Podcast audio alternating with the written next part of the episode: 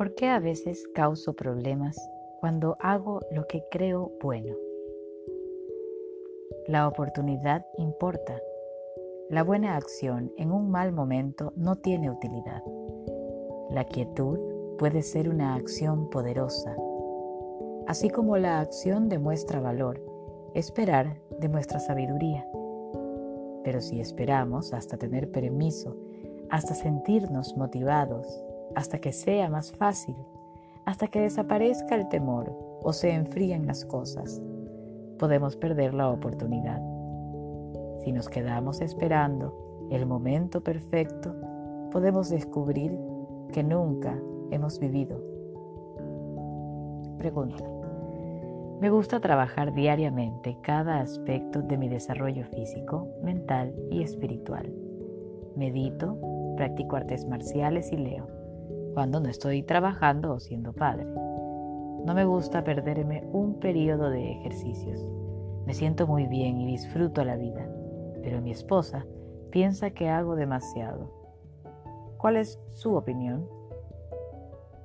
Respuesta. Un antiguo dicho reza, solo tenemos que hacer dos cosas en la vida. Tenemos que morir y tenemos que vivir hasta morir. El resto lo vamos haciendo. La mayoría tenemos entre 16 y 18 horas de vigilia por día. Nuestros deberes, valores e intereses determinan cómo los usamos.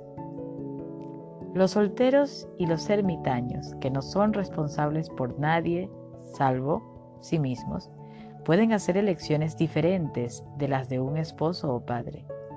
Quienes somos padres debemos establecer prioridades y repartir nuestro tiempo entre la familia, el trabajo y otras actividades. La tarea se convierte en un reto mucho mayor para alguien con intereses múltiples. Lo sé por experiencia personal.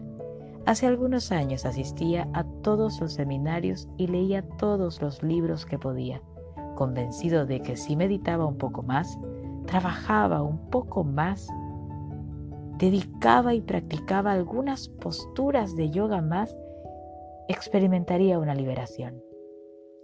En cambio, experimenté un divorcio. Aprendí que podemos hacer de todo, pero no podemos hacer todo, por lo menos al mismo tiempo. Cuando pienses en tus prioridades, no lo hagas pensando en qué puedes hacer, sino cuándo.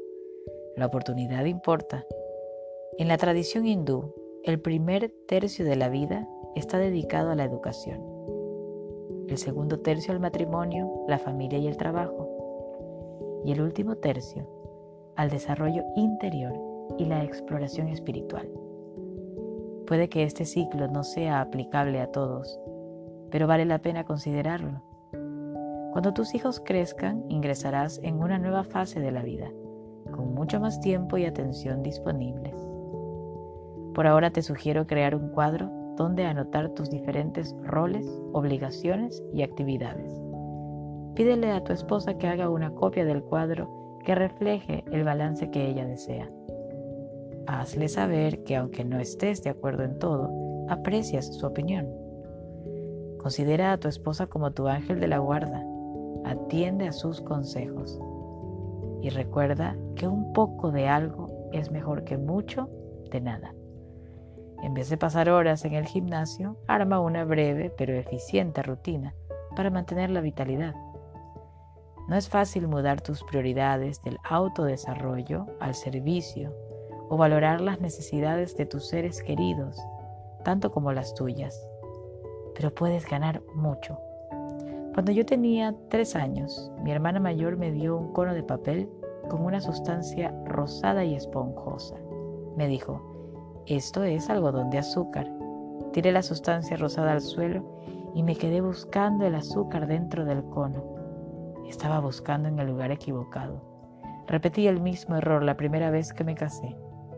Hoy, después de haber transitado muchos senderos, he llegado a la conclusión de que mi esposa, mis hijos y mi servicio al mundo han bendecido mi vida de manera mucho más profunda que toda la meditación, las artes marciales o el yoga.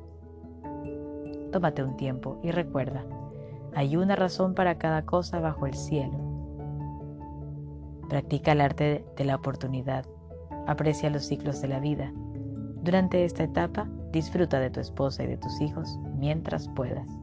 Que ellos sean tu prioridad mientras los tienes.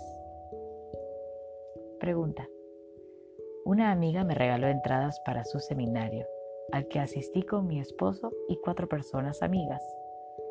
Habrá notado que nos levantamos y retiramos a los 20 minutos, cuando usted dijo que el pecado es geográfico. Como cristianos no estamos de acuerdo. ¿Cómo puede usted creer eso? Respuesta.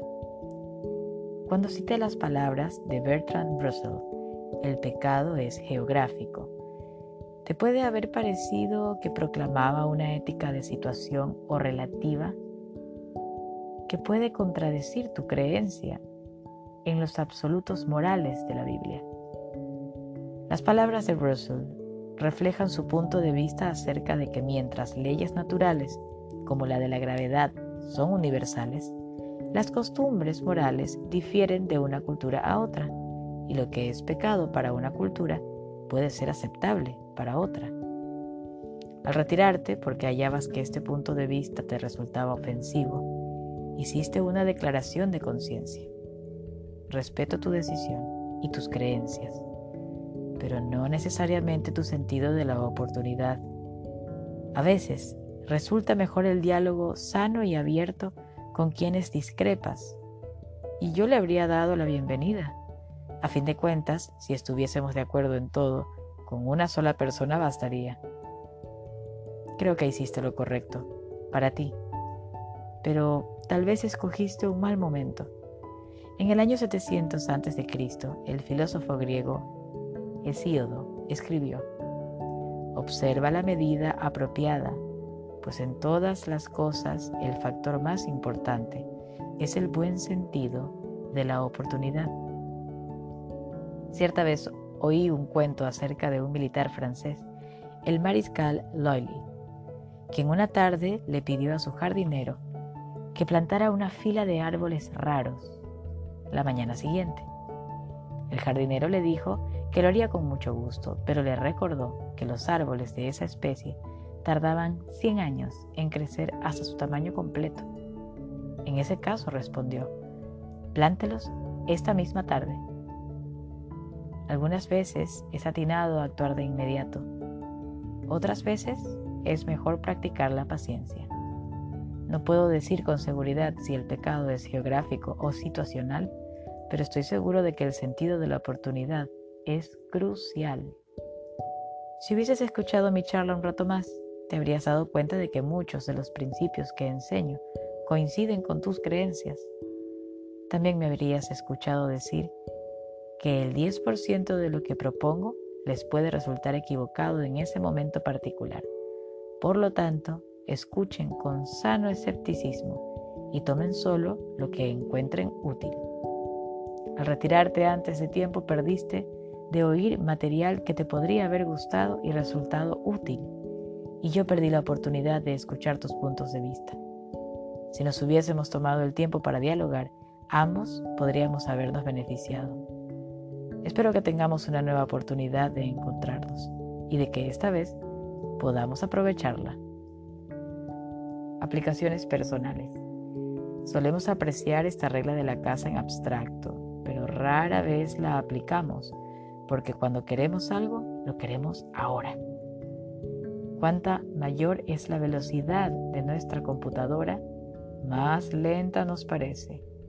Queremos descargas más veloces, servicios inmediatos, soluciones instantáneas. ¿Cuántas veces hemos enviado una carta o un correo electrónico para darnos cuenta después de que habría sido más inteligente esperar? Aplicar este principio y vivir con propósito significa no solo preguntarnos qué necesitamos hacer, sino cuándo necesitamos hacerlo. Haga entonces una lista de tres o más cosas que le gustaría hacer o vivir. Trace una línea del tiempo vertical que abarque año por año los próximos 25 años de su vida. Anote en la línea del tiempo cada una de sus metas cerca del año en que le gustaría lograrlas. Note cómo no es necesario apretujarlas todas dentro de los próximos años. Todo tiene un tiempo y un propósito bajo el sol.